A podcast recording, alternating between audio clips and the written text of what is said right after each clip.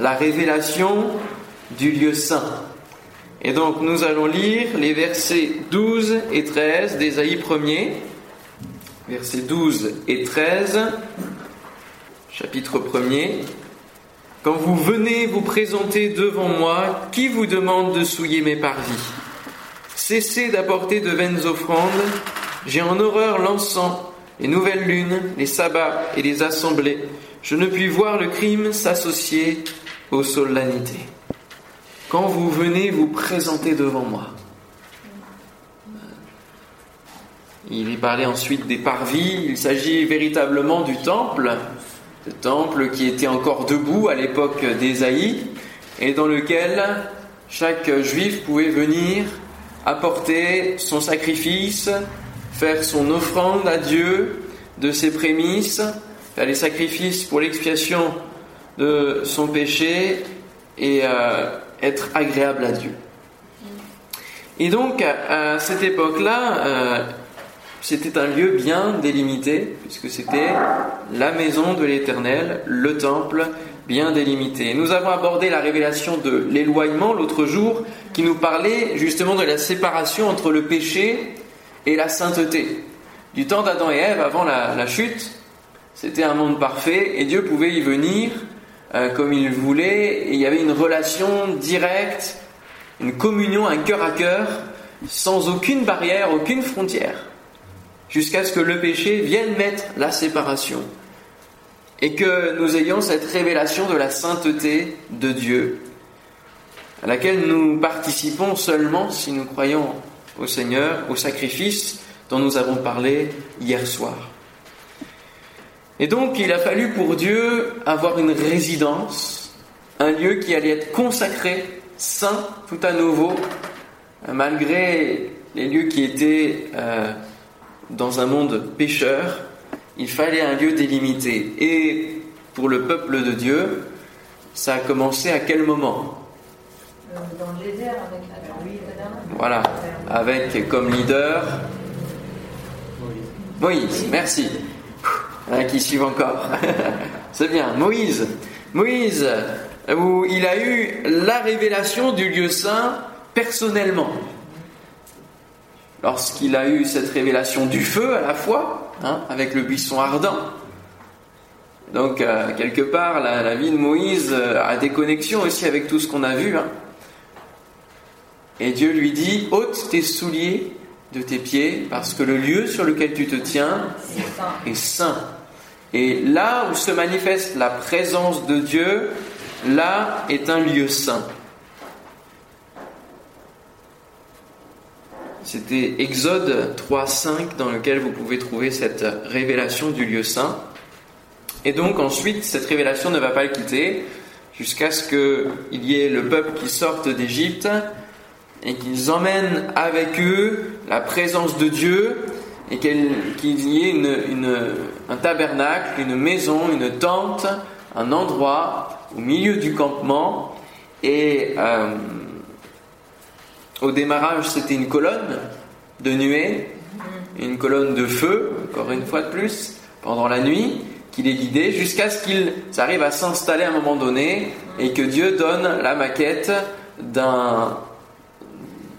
d'une résidence mobile, tout simplement mobile, à chaque fois qu'ils allaient se déplacer puis se réinstaller. Et euh, j'ai lu il n'y a pas tellement longtemps dans un livre que euh, si on, dessinait euh, comment étaient en place, placées les tribus et justement le tabernacle et tout cela, ça donne une forme de croix.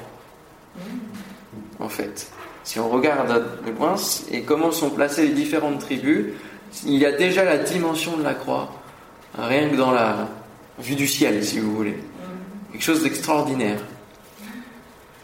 Le tabernacle, comme les temples, ont différentes parties, différents sas qui ont des délimitations bien particulières et qui nous font rentrer au fur et à mesure dans une intimité, une proximité, une communion directe euh, avec Dieu.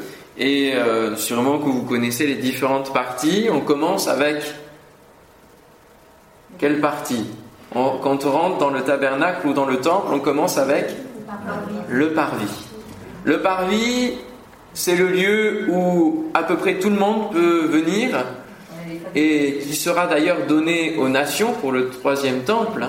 C'est une partie qui sera euh, occupée et gérée même par les nations. Mais ça symbolise quelque part notre place dans ce monde. Nous sommes pas du monde, nous sommes de Dieu, mais nous vivons quand même dans ce monde. Et le parvis, lorsqu'on se trouve dans le parvis, eh c'est comme si nous pouvons côtoyer ce monde, mais il y a une part où nous sommes mis à part, nous sommes déjà dans le temple. Et dans ce parvis, il y a quoi comme objet? Qu'est-ce qu'on peut y trouver? Ah. Oui, ouais, c'est pas mal. Il y a une genre de bac euh, avec l'eau. La cuve des reins, en effet. Il y a la cuve des reins dans laquelle les hommes qui arrivaient de l'extérieur du temple venaient se purifier. Venaient se purifier et passer par donc cette cuve des reins hein, qui représente le fait d'être lavé et d'être ensuite propre, donc séparé, mis à part, saint.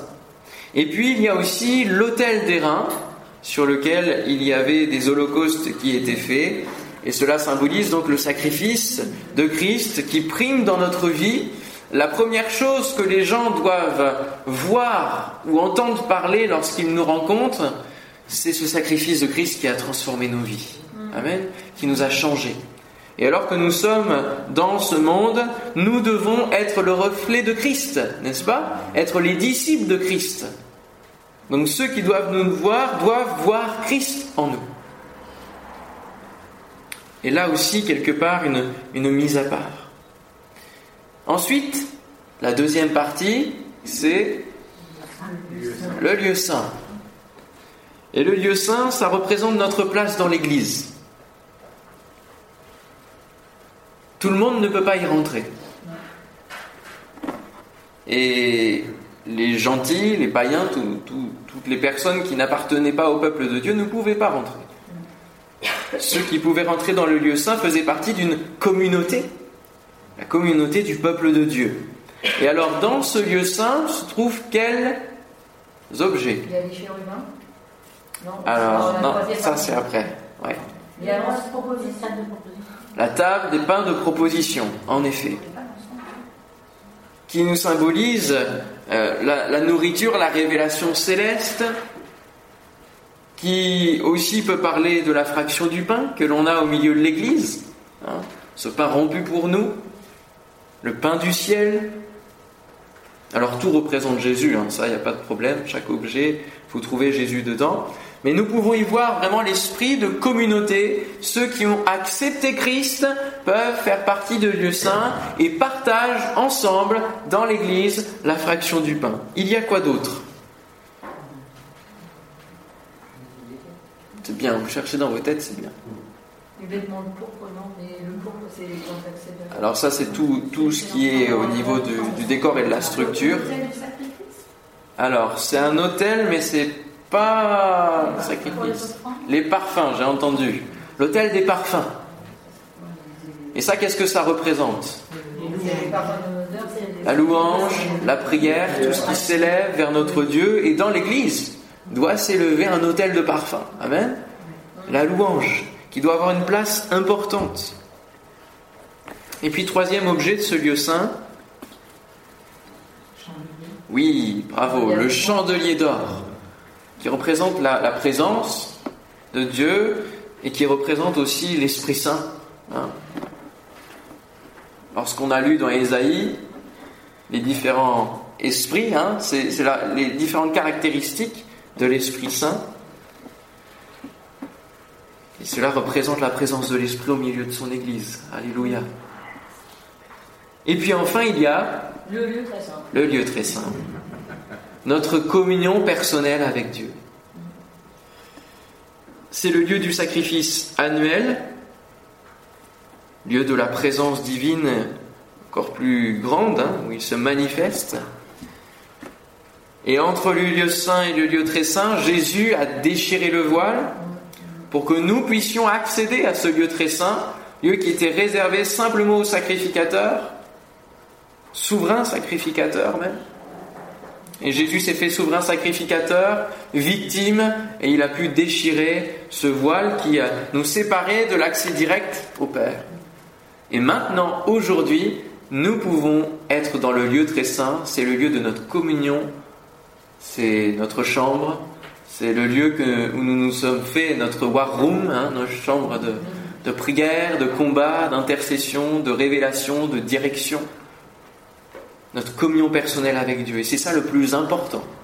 Et que lorsque vous témoignez, vous ne parlez pas au nom d'une église, forcément, vous ne parlez pas euh, au, nom des évangéliques seulement, mais vous parlez de Jésus en premier lieu et de la relation directe que vous pouvez avoir avec lui, qui va enlever les saints, qui va enlever toutes les choses, tous les intermédiaires que ce monde a créés pour accéder à Dieu.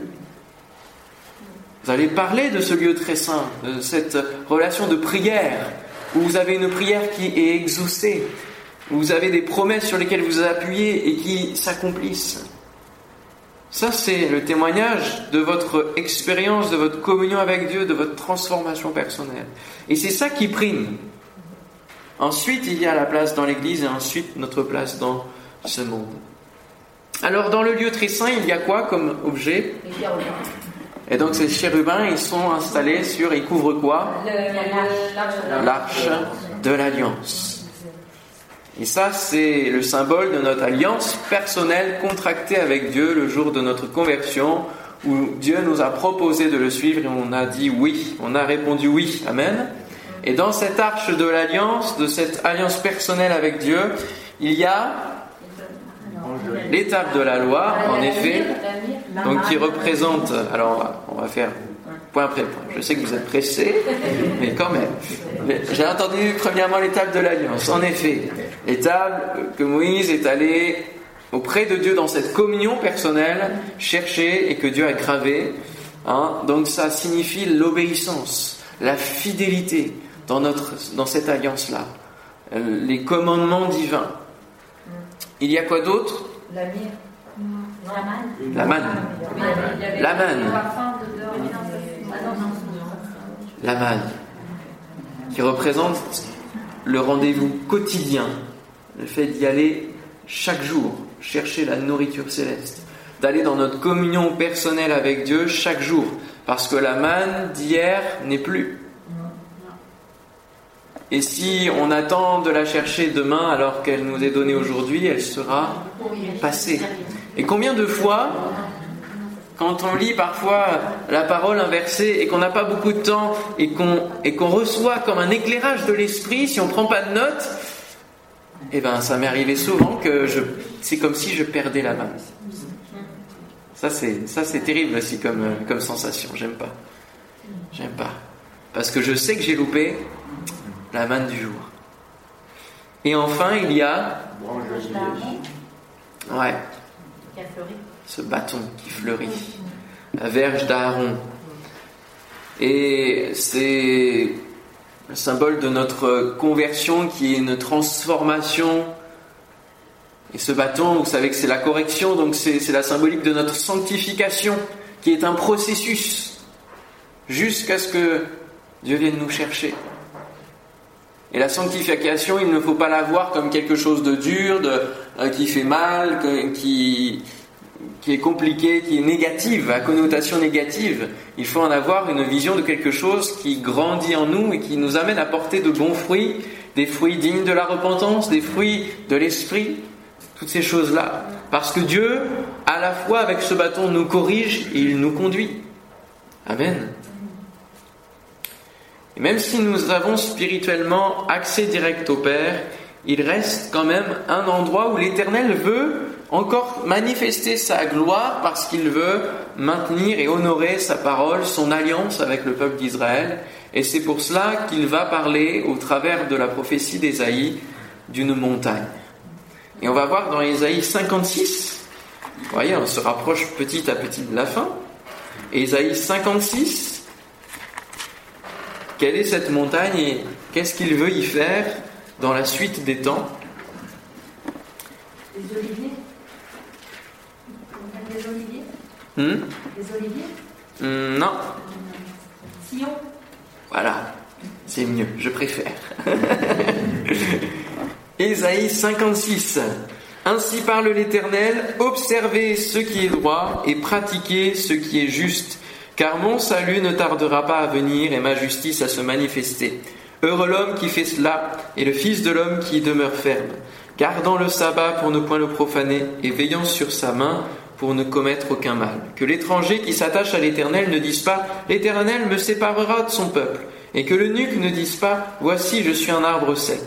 Car ainsi parle l'Éternel aux eunuques qui garderont mes sabbats, qui choisiront ce qui m'est agréable et qui persévéreront dans mon alliance. Je donnerai dans ma maison et dans mes murs une place et un nom, préférable à des fils et à des filles. Je leur donnerai un nom éternel qui ne périra pas.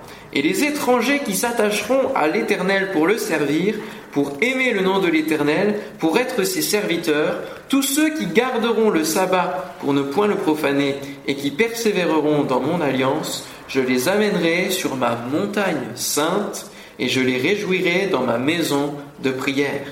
Leurs holocaustes et leurs sacrifices seront agréés sur mon autel, car ma maison sera appelée une maison de prière pour tous les peuples. Le Seigneur l'Éternel parle, lui qui rassemble les exilés d'Israël, je réunirai d'autres peuples à lui, aux siens déjà rassemblés.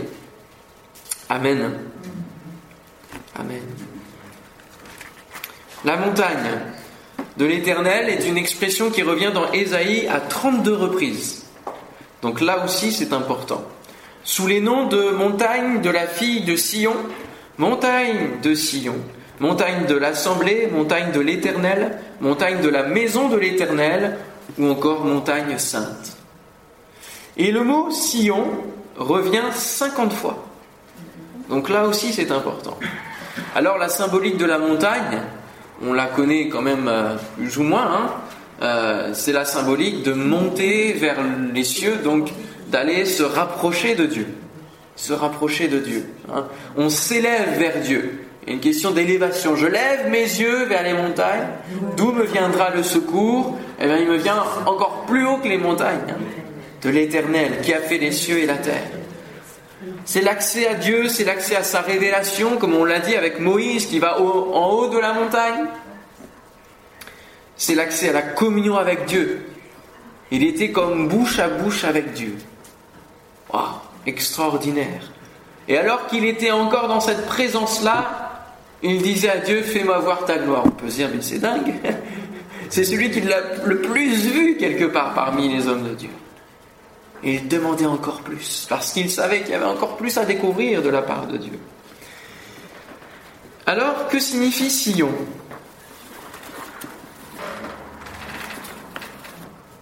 Vous ne savez pas, hein Ah, ah, ah. Je pose une colle. Lieu desséché, terre brûlante. Oh, c'est étonnant.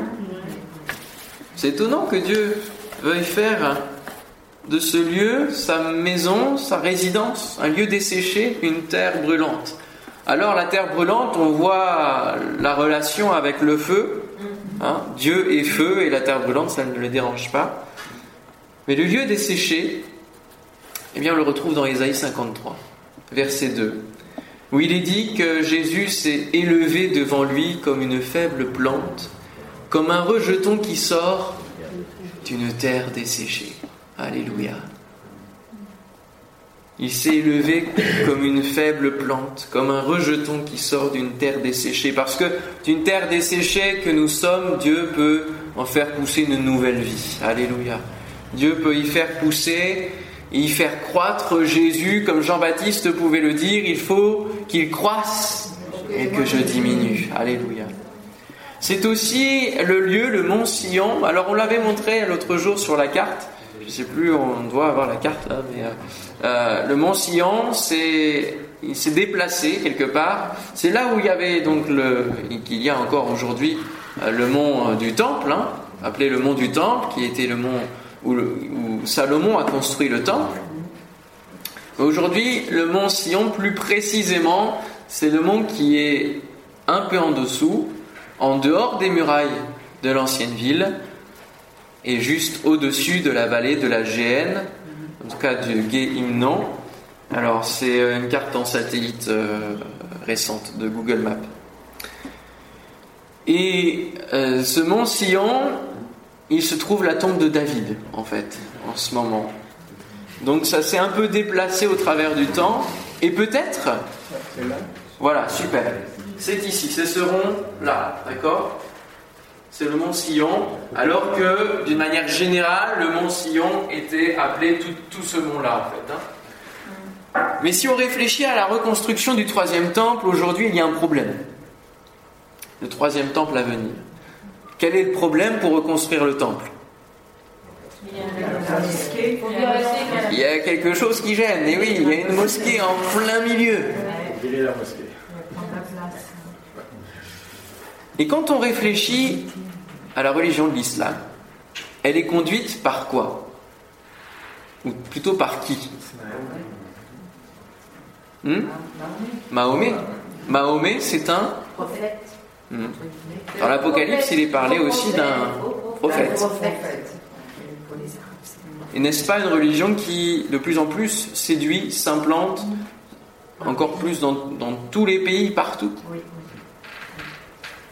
Je pense que l'islam aura un rôle à jouer dans la fin des temps.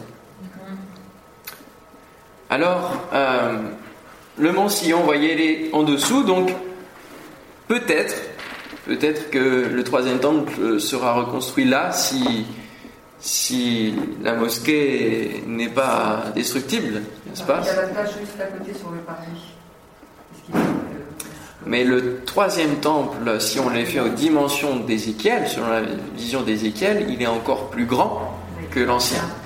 C'est-à-dire que les dimensions sont beaucoup plus importantes et la disposition, les parties qu'il compose sont complètement différentes. Là, on peut mettre justement le, la vision, euh, ce que donnerait le temple, donc là je l'avais mis dedans, ce que donnerait le temple d'Ézéchiel, il est complètement différent. Vous voyez, vous avez un parvis, le Saint très saint aussi, mais il y a beaucoup plus de, détails et de choses, et les dimensions sont beaucoup plus grandes. Alors, euh, Ésaïe, Ézéchiel, Zacharie et de nombreux prophètes annoncent la reconstruction de ce temple dans lequel les nations se retrouveront et où Israël euh, honorera le nom de Dieu. Et le temple décrit dans Ézéchiel ne ressemble en rien aux deux premiers, hein, ni par ses dimensions, ni par la disposition des parties qui le composent. Et depuis la déclaration donc de Trump en 2017 qui déplace l'ambassade et reconnaît Jérusalem comme capitale, cela a fait avancer quand même plus les choses que simplement un déplacement d'ambassade. Ça a déclenché toute une suite parmi tous les partisans de ceux qui veulent reconstruire le troisième temple, et même au niveau du gouvernement, au niveau du Sanhédrin, au niveau de toutes les autorités euh, juives, ça a fait avancer les choses. Et au travers de Trump, ce qui est fou, c'est qu'ils vont faire une, ils ont fait une monnaie la tête de Trump, et derrière, c'est qui? C'est Cyrus. C'est les juifs qui font ça. Ils lisent bien les prophètes. Parce qu'on a vu dans Ésaïe que Cyrus a été choisi comme loin de Dieu pour la reconstruction du, temple après l'exil babylonien. Que Néhémie et Esdras ont reconstruit. Et donc, Là, en 2017, quand il y a eu la déclaration de Balfour, etc., euh, ça a déclenché et ils voient véritablement en Trump un nouveau Cyrus. Alors je crois qu'il faut quand même qu'on s'aligne un petit peu aussi sur eux, n'est-ce pas? Alors on va voir maintenant une vidéo, parce qu'il existe donc l'Institut du Temple, hein, du troisième temple qui existe, et qui donc a modélisé en 3D ce que donnerait le futur temple. Donc ça, c'est la vidéo. Voilà, le temps, voilà, l'institut du temple et donc les différents plans. Tout est en train de commencer. Il y a une déclaration en 2014 auprès de Poutine et euh, auprès des, différents chefs d'État du monde en disant nous sommes prêts, tout est prêt pour reconstruire le temple. Vous voyez la grandeur des, choses déjà. Hein ça fait des mètres de haut, enfin ils ont repris exactement la vision d'Ézéchiel.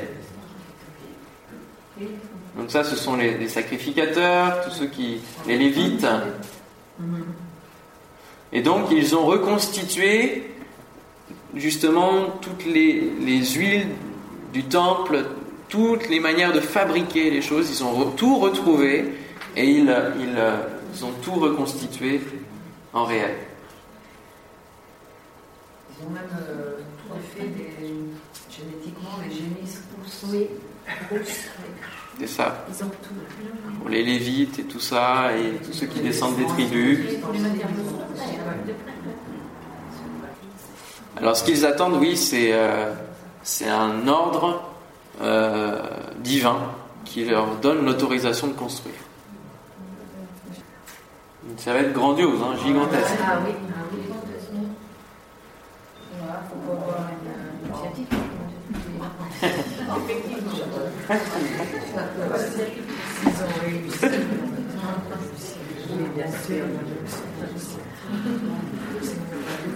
On comprend pourquoi un tel édifice, les nations voudront s'en occuper, s'en charger.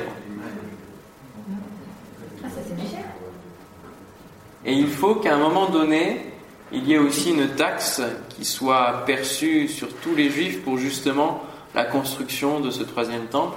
Donc ça, une fois que ça va arriver, euh, voilà, on sera vraiment pas loin de, des démarrages hein, quand même. De toute façon, tous les signes qui s'accomplissent euh, nous disent bon, il revient, il revient, il revient très vite. Voilà quelque peu. Comme ça, ça vous donne des images. C'est important d'appuyer les choses, surtout quand ça commence à être vraiment du réel et un projet de construction qui arrive. À noter, la mosquée El Aqsa a été commandée donc par un gouverneur donc de, l'islam. Euh, qui a vécu et qui a ordonné euh, le début de la construction dans les années 660. Je dis ça, je dis rien, mais on est pas, ah on est dans les années quand même aussi 666. Alors, le chiffre 666, on peut le retrouver de diverses manières dans différents domaines. Euh, on parle des 3W, de tout cela. Bon, il y a différentes interprétations, mais on peut voir que petit à petit, à chaque fois, que ce soit dans les dates, mais que ce soit en dehors, ce chiffre ressort dans un contexte de construction aussi de, de la stratégie de l'ennemi. Donc ce temple va servir à adorer Dieu, notamment pendant le millénium aussi, hein, par les Israélites. Et je vous lis deux versets d'Ésaïe, Ésaïe 11, 9. Il ne se fera ni tort ni dommage sur toute ma montagne sainte car la terre sera remplie de la connaissance de l'Éternel, comme le fond de la mer par les eaux qui le couvrent. Et Ésaïe 65, 25, le loup et l'agneau pétront ensemble, le lion comme le bœuf mangera de la paille, et le serpent aura la poussière pour nourriture. Il ne se fera ni tort ni dommage sur toute ma montagne sainte, dit l'Éternel. Donc ces passages-là concernent véritablement le temps du millénium où il y aura un temps de paix, un temps de calme quelque part, et où euh, il y aura encore des sacrifices de fait et tout paraîtra euh, normal, on va dire. Et il est dit, notamment dans la parole de Dieu, qu'il y aura aussi un fleuve qui va couler en dessous de ce, de ce temple. Et donc, euh, la seule source naturelle qui existe à Jérusalem, c'est la source de Guillon. De Guillon qui existe dès la Genèse, Genèse 2.13. Le nom du second fleuve est Guillon, c'est celui qui entoure tout le pays de Cush, et donc ça, ça représente euh, l'Éthiopie, mais euh, il y a une source qui s'appelle la source de Guillon, et dans l'histoire d'Ézéchias, c'est important de le noter, Ézéchias, pour justement se garder du siège de Sanchérib, va faire protéger cette source-là, dériver même et creuser un tunnel, le tunnel d'Ézéchias que vous pouvez trouver à Jérusalem encore actuellement, qui va permettre à ce que les eaux de l'extérieur de la ville viennent jusque dans Jérusalem pour continuer d'approvisionner euh, la ville qui était assiégée. Parce que ce qui était simple dans les tactiques euh, de, de guerre à cette époque-là, en assiégeant la ville, c'était de couper les approvisionnements d'eau, de boucher les sources et forcément, quand il n'y a plus d'eau, euh, ça commence à être très difficile. Donc la seule source qui existe encore, c'est la source de Guillon. Donc peut-être que c'est de celle-ci euh, dont il est parlé, on ne sait pas, on verra bien. Mais Guillon, ça veut dire source jaillissante qui éclate. Et quand on entend dans Ésaïe éclater de joie, éclater d'allégresse, on peut aussi entendre un certain parallèle. Pour terminer, faisons de nos lieux de prière à nous, nos églises, des lieux qui accueillent tout le monde, qui sachent vraiment accueillir. C'est un des points capitaux dans notre euh, manière de gagner les âmes. Dans les cinq premières minutes, le choix est fait dans la personne de savoir si elle reviendra ou si elle ne reviendra pas. En moyenne, c'est deux à cinq minutes dès qu'elle rentre dans l'église euh, de se dire je reviendrai, je reviendrai pas. Donc l'accueil est très important dans nos églises.